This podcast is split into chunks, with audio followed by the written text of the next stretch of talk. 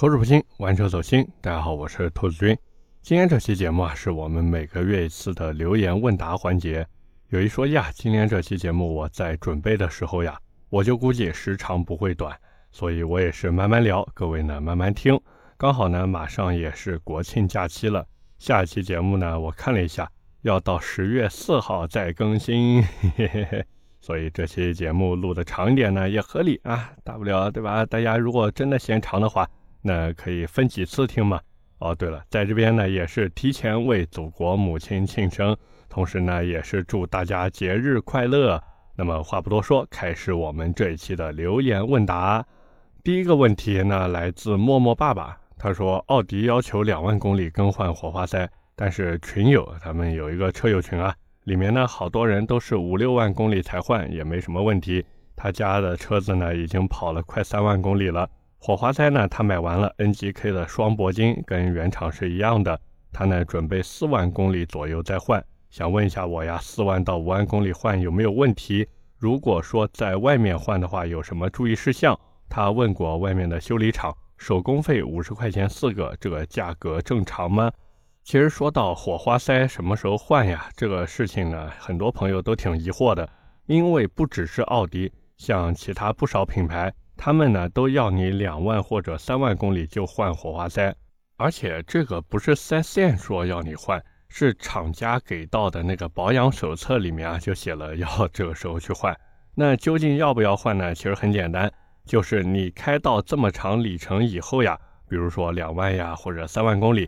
然后呢，你找个修车师傅帮你拔出来看一眼，一般拆一个或者两个就可以了。实在不放心呢，你就都拆下来看一看嘛。只要没有出现问题，比如什么开裂呀或者坏掉呀，那就先不换嘛，对吧？继续用着，上面有那种咖啡色的印子，其实很正常，只要不黑就行了。另外呢，就是如果在外面换的话，注意事项就是不能使出吃奶的劲去拧。因为这个火花塞啊，它其实很脆的，虽然说不像薯片那么脆，但是也坚强不到哪边去。一般呢都是要参考车辆的修理手册，按规定的扭力然后来拧。正经的修理厂呢都有扭矩扳手，按规定打扭矩就可以了。还有就是火花塞的选择，家用车呢一般就用什么博士之类的就 OK 了。讲究一点呢，那你就用 NGK。反正 NGK 这个牌子它里面种类很多。你要是不知道买什么种类的话，或者说真的我就搞不懂买什么牌子，来直接某虎养车或者某猫养车买之前呢，对吧？你一键匹配嘛，对吧？直接弄一下就可以了，非常的简单啊。最后呢，就是你说的五十块钱换四个，我是觉得吧，换火花塞呢虽然没什么难度，但是你不要光看价格，还要看它的施工标准。就比如我刚才说的，是不是用扭矩扳手呀，给你进行一个拆装。这个呢，其实非常的关键。如果说这一点能做到的话，那就没什么问题了。下一个问题来自这事儿，你不能怪我。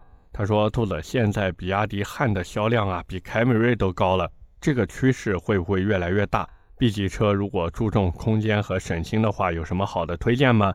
这个首先啊，我觉得差距呢肯定是会越来越大的，这是一定的，除非那些日系品牌的领导。他们啊，哪一天突然开个会说：“哎，我们从今以后要投入更多的成本，做好车辆的生产和制造，然后呢，再投入另一笔钱去进行更牛逼的技术研发，最后做出来的产品呢，还能卖一个极其亲民的价格。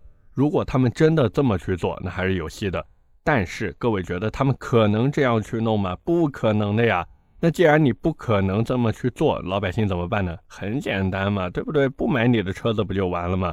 我就一个平头老百姓，我买车就是为了居家过日子，那肯定是哪家划算，哪家性价比高，然后我就去买哪家的车嘛。而且再一个，比亚迪汉为什么卖得好？因为 DMI 它现在这个系统，它可油可电，还能上绿牌，对吧？它这个免购置税的呀，这些利好政策让汉的销量就有了一个基础。剩下的呢，就是看产品。那比亚迪汉现在的产品整体做的确实也还行。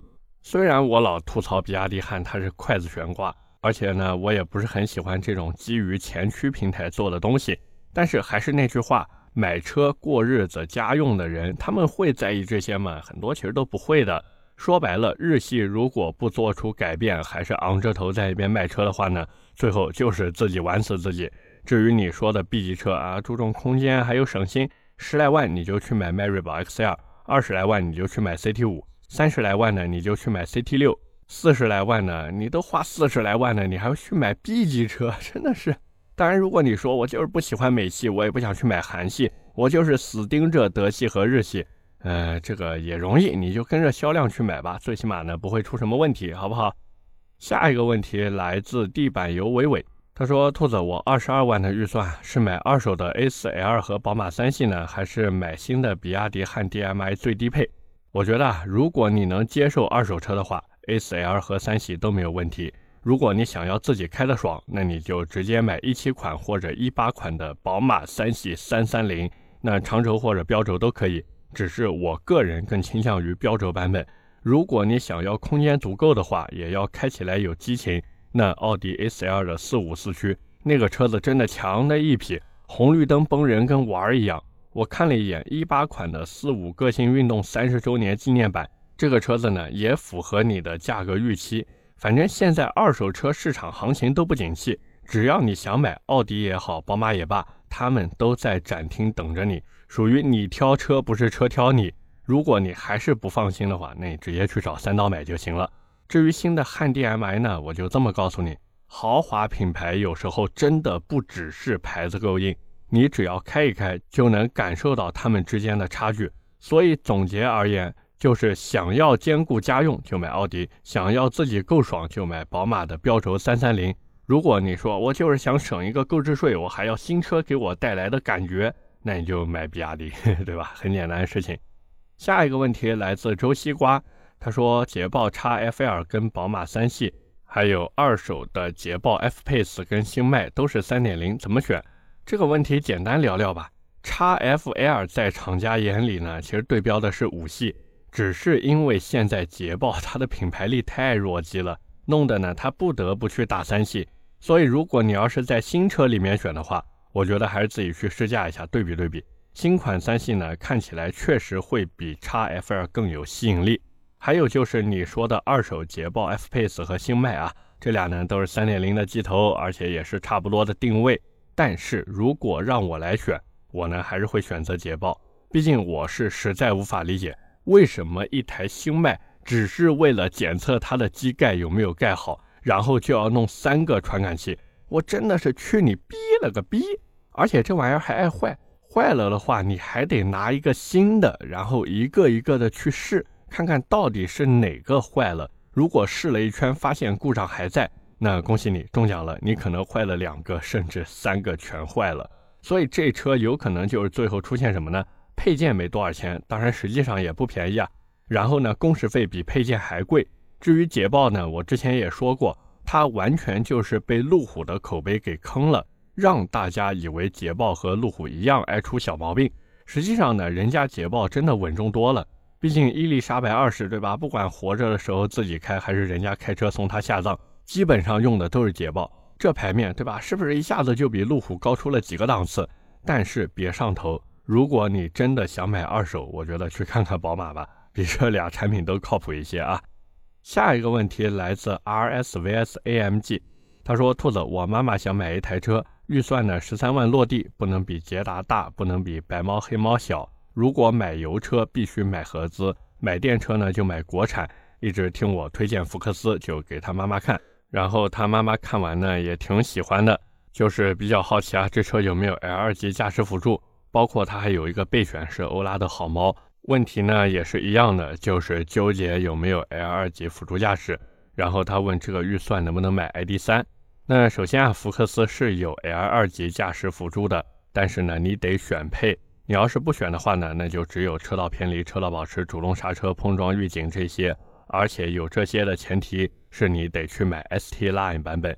实际上呢，假如你真的买福克斯的话，我是觉得不要着急，现在新车上市肯定没什么优惠，等一等再去买。美系车永远都是等等党的胜利，到时候十三万小几落地 ST Line 不是什么大问题。大不了过完年再说嘛，反正现在购置税优惠又延期一年，何必急呢？对不对？再一个呢，就是你说的大众 ID 三这个价格，你想都不要想，ID 三的精髓都在顶配，更何况现在低配的指导价也要十四点九九万，并且呢也没什么优惠，你再算上保险什么的，十五万多落地很正常。现在电动车的保险比原来贵，你家里面还得有一个能充电的固定车位。我是觉得真的不如不要看什么好猫、什么黑猫、白猫之类的，包括大众 ID.3，你就老老实实的去买一个四缸福克斯。当然啊，记得买两厢的 ST Line 版本，千万别买别的，容易后悔啊。下一个问题来自凹凸棒土，他说：“兔子，网上看到高八 GTI 的最新申报资料，说明年要装 GPF 了，好像尾段也做了调整。现在买的话，应该是没装的，奈何还没存够钱。这 GPF 恶名远扬，后期能通过改装解决吗？GPF 除了让声音难听，他说现在买燃油车不就想听个响吗？还会对动力什么的有影响吗？”那第一个，现在买不是应该没装，是确实没装，这个我问过了。第二个呢，GPF 是可以自己拆掉的，后期呢会有一大堆改装品牌推出替换式改装件，你需要做的呢就是下单安装，然后刷一个匹配程序就好了，非常的方便。第三个呢，GPF 相当于你在跑步的时候呀，本来已经戴了一个口罩，因为原厂的三元催化器它密度很高嘛，那现在在这个口罩的基础之上，它又给你加了一个口罩。那你说你还跑得动吗？对不对？你又不是奇木卡卡西，一个面具的下面是另一个面具。况且 GTI 本来就是小钢炮，你说有劲使不出，是不是非常难受？反正我是觉得吧，买新款车型呢问题不大，但是前提就是要做好改装和升级的心理准备以及钱包上的准备，毕竟这些都是要你真正把钱掏出来然后去换的。下一个问题来自 VTRR，他说兔子最近想换车。在考虑传祺影酷的混动版，你觉得这车怎么样？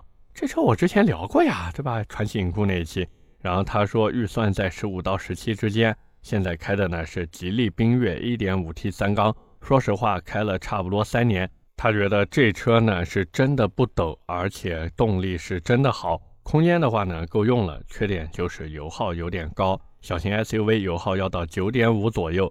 看上影酷呢是因为混动省油。而且混动的车驾驶感受，特别是起步那一下，真的挺顺畅的。看了雷凌觉得配置低、用料差，雅阁、凯美瑞这些呢又超预算了。比亚迪呢不太喜欢这个品牌，坐标广州，但是有蓝牌指标，不用考虑牌照因素。这个我之前不仅做过影库的节目，而且我还做了影库的商业合作。这个说实话，这车其实他们就是瞄着广东那边的市场去做的。毕竟广汽嘛，非常了解当地消费者的需求啊。实际上，我是觉得吧，这车的账面表现还是可以的。你需要想清楚的呢，就是能不能接受这车以后惨淡的保值率，还有能不能受得了广汽那种啊，就是只要车子卖出去就立马开始装死的态度。如果你觉得 OK 行，对吧？我无所谓厂家后续给我的服务，那你就去买吧。但是如果你觉得不行，那你就再看看吧。而且你如果能接受国产品牌的话，长安深蓝 S 零三的增程版车型，你可以去试试看。再一个呢，你本来就对吉利的三缸挺满意的，那你完全可以看看领克零一的 EMF 版本。不过价格好像会超出你的预算啊。如果和你预算差不多的，就十五到十七万，这个星越 L 雷神混动，对吧？这车也还行啊。下一个问题来自三枝两叶，他说：“兔子一二款的凯雅天怎么样？就是凯美瑞、雅阁、天籁啊，它简称凯雅天。”他说自己预算六七万，想买个稍微大点的车呢，作为这两年的过渡。对车子的要求呢，就是省心耐用。本来呢也考虑帕萨特、迈腾，但是听说发动机漏油感人。其实我觉得这个问题很简单，你呢就去试试看，看看哪台空间你最满意就可以了。凯美瑞、雅阁和天籁的旧款车型，我就这么说，整体的产品力呢其实是差不多的。其实直到今天，这三台车产品力都差不多，天籁呢可能稍微弱一点。所以你就在雅阁和凯美瑞当中选吧。那如果让我来选的话，我选雅阁，因为雅阁的空间更大，你在用起来的时候呢，也能更舒服一点。下一个问题来自 Kimi 神家 China，他说新宝马 225i 后驱目前性价比如何？同级别有什么其他选择吗？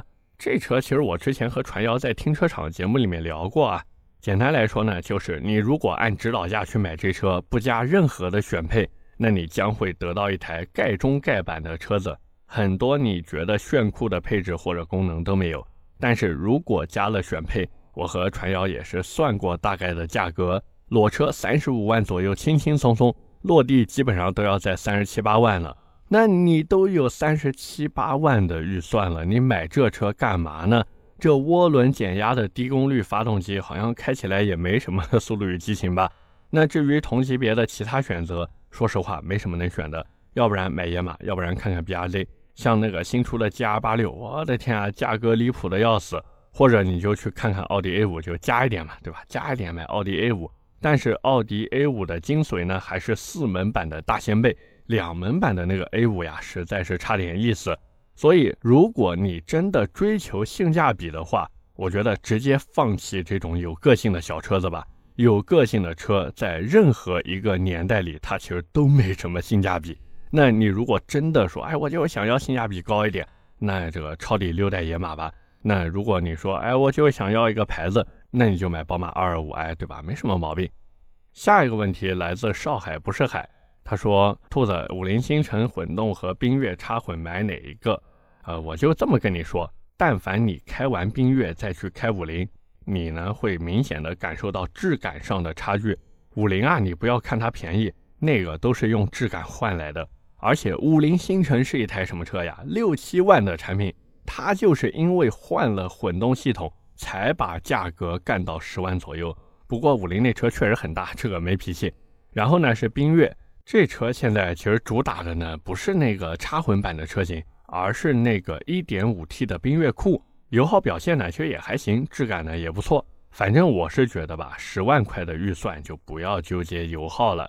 不管你买哪一家的产品，其实它的油耗呢都不是很高。你呢再去买个混动，那混动系统的成本和溢价最后都是要算在你头上的呀。所以真的没必要纠结这个，老老实实的买个燃油车开一开就可以了，好不好？下一条留言来自舒武，他说：“兔子，我一直在关注吉利的产品，现在看到他们用四缸 1.5T 代替了三缸 1.5T。”那将四缸 1.5T 用于帝豪 L 以后呢？星越 L 即将发布的新型号却用的还是三缸，是他们自己对自己的四缸产品没有信心吗？是不是可以说这个四缸 1.5T 没有想象的那么好？虽然它的某些参数看起来比本田的 1.5T 还要好，但还是一个样子货。其实这个问题我之前也关注过，然后呢小小的研究了一下，我自己私下里猜测呢，可能一个是成本问题。再一个呢是产能受限，吉利啊，它要从三缸转回四缸，它有这个能力，但是呢需要时间。说的再直白一点，那三缸的发动机都做出来了，不卖就浪费了嘛。所以不如先给星越 L 之类的混动车呢用上，最后这个三缸机库存清的差不多了，然后呢再全面换上四缸。那至于你说的它是不是样子货，我觉得不是样子货，真的不是样子货，只是因为现在库存还没清掉，所以还没来得及全用上。下一个问题来自半导体和 Z7，他说星越 L、虎八 Pro 2.0各有什么优缺点？同价位呢还有哪些推荐？自己呢对品牌无所谓，不是特别冷门的就行。星越 L 我觉得缺点就是价格太坚挺，然后低配车型呢总觉得差点意思，但是高配的价格呢又有点超出预算。很多人是什么？他就是抱着十五万左右的预期啊去买星越 L，结果到了店里面发现，干人家是想卖给那些二十万预算的客户的。但是该说不说，星越 L 的产品力确实不错。那奇瑞的虎八 Pro 2.0T 呢？我总觉得是美系传承在芜湖啊。奇瑞现在的 2.0T 高功发动机呢做的挺好，但是核心点还是在变速箱上面。你呢去试驾一下就知道了。那个变速箱逻辑，反正我是觉得也别说什么逻辑问题了，它能正常思考就不错了。当然这个有夸张的成分在里面啊，不过确实体验一般般。至于同价位的其他车型呢，像什么长安呀、长城呀这些，你都可以看看。你如果实在不知道买什么的话，你就去买个 H 六 吧，对吧？这车除了油耗高一点，好像也没什么大毛病啊。而且销量摆在那边，后期的保值率也不用操心。所以真的遇事不决 H 六啊。下一个问题来自秋实啊，他说：“兔子，我很喜欢马自达 MX 五，但是我在苏州该怎么找到这个群体？”然后讨好他们，白嫖他们呢？我可以给他们加油。这个第一个，你说的加油是真给人家带去加油站加油，还是口头给他们鼓励？第二个呢，你就算找到他们，人家辛辛苦苦挣的钱，然后花钱买车改车，对吧？那人家凭什么给你白嫖呢？是不是这个道理？第三个，现在谁玩车还按车系划分，对吧？来分群体啊？能找到玩车的圈子就不错了。当然，我觉得最简单的方法是什么呢？就是你自己去买一台，接着呢，在什么贴吧呀、车主论坛之类的留下你的联系方式，然后自己搞一个车友群。而且有一说一，这种所谓的车主圈子呀，真的没你想的那么好玩。大家呢平时都挺忙的，哪来那么多闲工夫搞车具啊？下一个问题来自做人不能太上海。他说：“兔子，这是听你节目第二次留言，新手小白想请你帮忙普及一下关于买车和后续养车的一系列费用与收入的关系。经常听你聊到凯迪拉克 CT 五、CT 六这些车，这个应该不是我月入一千八考虑的。想问一下，自己在省会城市上班，平时呢上下班都是坐地铁，通勤呢比开车方便。家里现在一个小孩，目前还没有上幼儿园。”除去房贷和日常家里的开销、小孩的开销等等，家庭年结余大概八万块钱。目前呢没有算小孩的教育。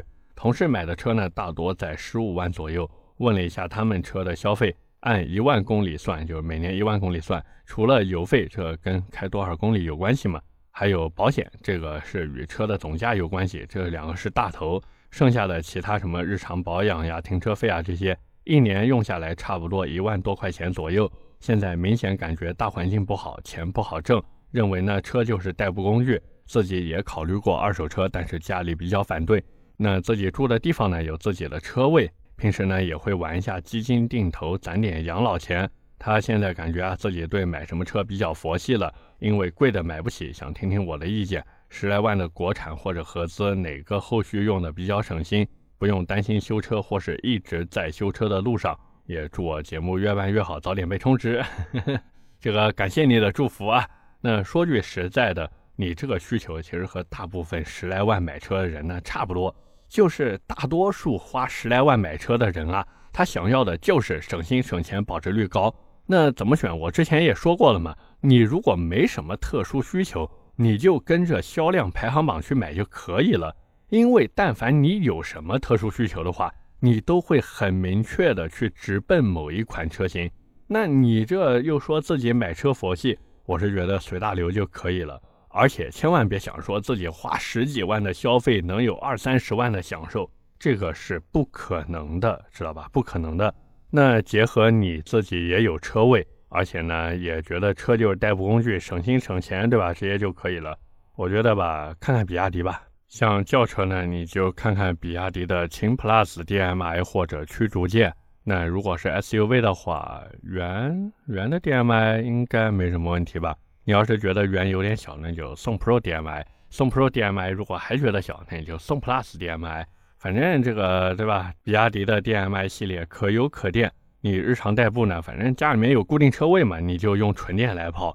你要是想带孩子出去跑长途的话呢？那你就直接油电混动一开，对吧？多好，多方便。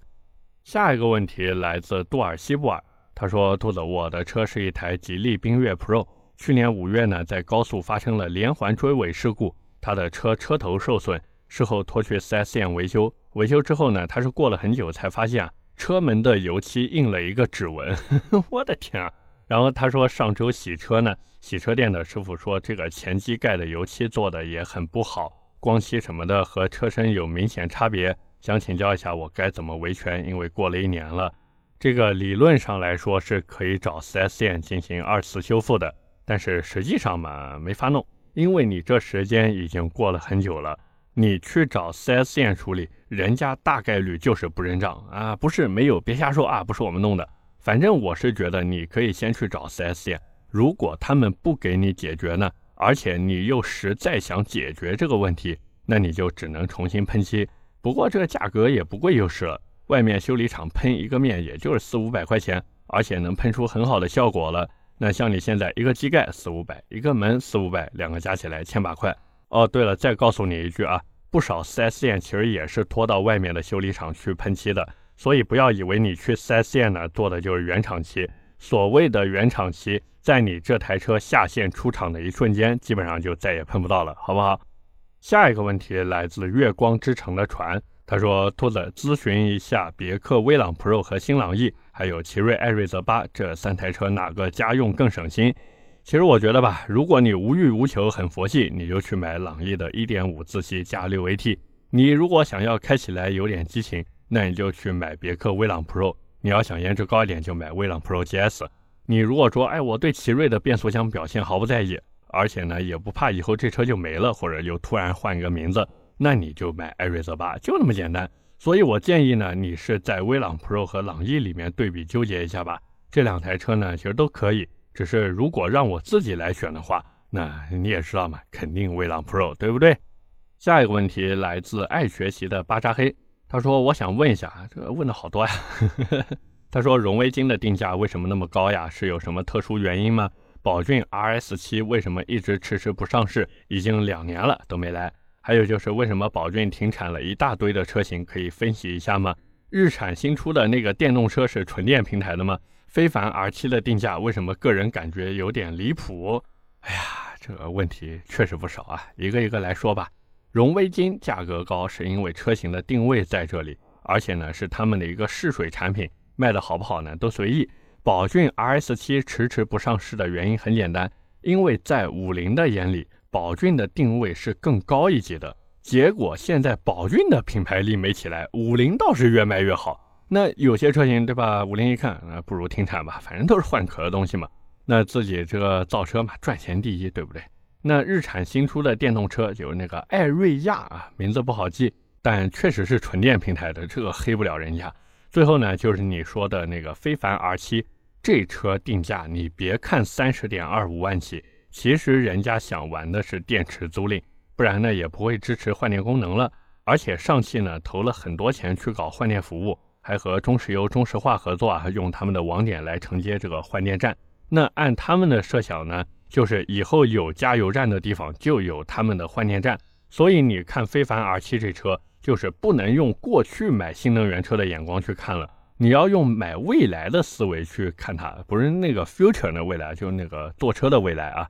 但是转头看看非凡的服务呢，好像确实没有未来那么多的噱头啊。所以非凡 R7 呢，我估计也就是一个雷声大雨点小的产品，没办法嘛。对于有些人来说，你可能觉得，哎呀，这非凡 R7 看着挺好的，但是对还有一些人来说呢，光是上汽两个字，其实就直接劝退他们了，对不对？那么最后一个问题呢，来自王哈佛，他说他想咨询一下一个买车的问题。第一啊，他目前已经是二胎家庭了，家里常住人口六个人，加上保姆刚刚好七个人。目前家里要求我们考虑三胎，虽然有点小压力，但是还是可以希望满足父母老人辛苦一辈子了，孝顺孝顺嘛，所以也想顺着父母来。第二个呢，他的父亲已经上年纪了，他想专门准备一台车呀，作为日常的通勤以及出差使用。目前呢，考虑以下几台车，第一个呢是奔驰的 V 二六零 L，第二个呢是传祺 M 八的大师版二零二三款，也就新出来的那个啊。第三个呢是丰田塞纳，第四个丰田海狮九座。他想问一下，如果考虑商用和给父亲应该怎么选？如果考虑家用又应该怎么选？同时哪个配置好？首先啊，我觉得可以排除掉海狮，因为这车呢你是买不到中规版本的，你能买到的全是平行进口过来，然后车商呢再给你来一个精装修的车子。这种感觉相当于什么呢？就像你去买那种精装交付的二手房。很多人啊，把这种叫做甲醛房，对吧？完全就是看起来美如画，实际用料都很差。但是就算如此，还有高昂的溢价，那你去买这东西是不是有点傻？其次呢，我是觉得可以排除掉塞纳，原因很简单，安全性太低。原厂的圈胎和刹车，那个制动成绩简直感人。尾门呢还是个塑料的，虽然我之前也说过，就是不能因为塑料就说人家不好，但是你心里面不难受嘛，对不对？而且我身边就有啊，我们公司的那个总导演啊，总导演他开的就是一台塞纳，也是买的新款的。那他跟我说，这车刹车的时候真的特别特别没信心，所以他最近呢也是在跟我一起研究，就是怎么样啊更好更有性价比的对他这个车子的制动系统呀进行一个升级。那排除这两台车以后呢，如果你现在去买，那你就买传祺 M8 大师版，你不要看配置。你呢就买你预算能力范围内配置最高的那款就可以了。甚至我是觉得，如果说老人腿脚不是很方便，然后呢需要就是坐轮椅啊或者什么的，那都可以看看它的福祉版啊。那个福祉版做的呢还是挺有关怀性的。那如果说你可以等一等再买车的话呢，我觉得可以期待一下奔驰 V 级改款。我估计也快改了，毕竟现在是库存也不多嘛，基本上都是二零款的车型。其实我是觉得吧，在你的这些选择范围以外，你如果真的想要花大价钱买 MPV 的话呢，真的不如去看看别克 GL 八了。你买个配置高点的版本，甚至直接上个啊，不对，艾维亚那个是个四座的还不行呵呵，你只能买一个七座的顶配啊。那这个别克 GL 八，它保值率也不错。现在新款针对碰撞呢，也进行了加强，空间也大，配置也挺全，开出去也有面子。而且最关键的是什么？别克 GL 八它真的是家用和商用都能兼顾。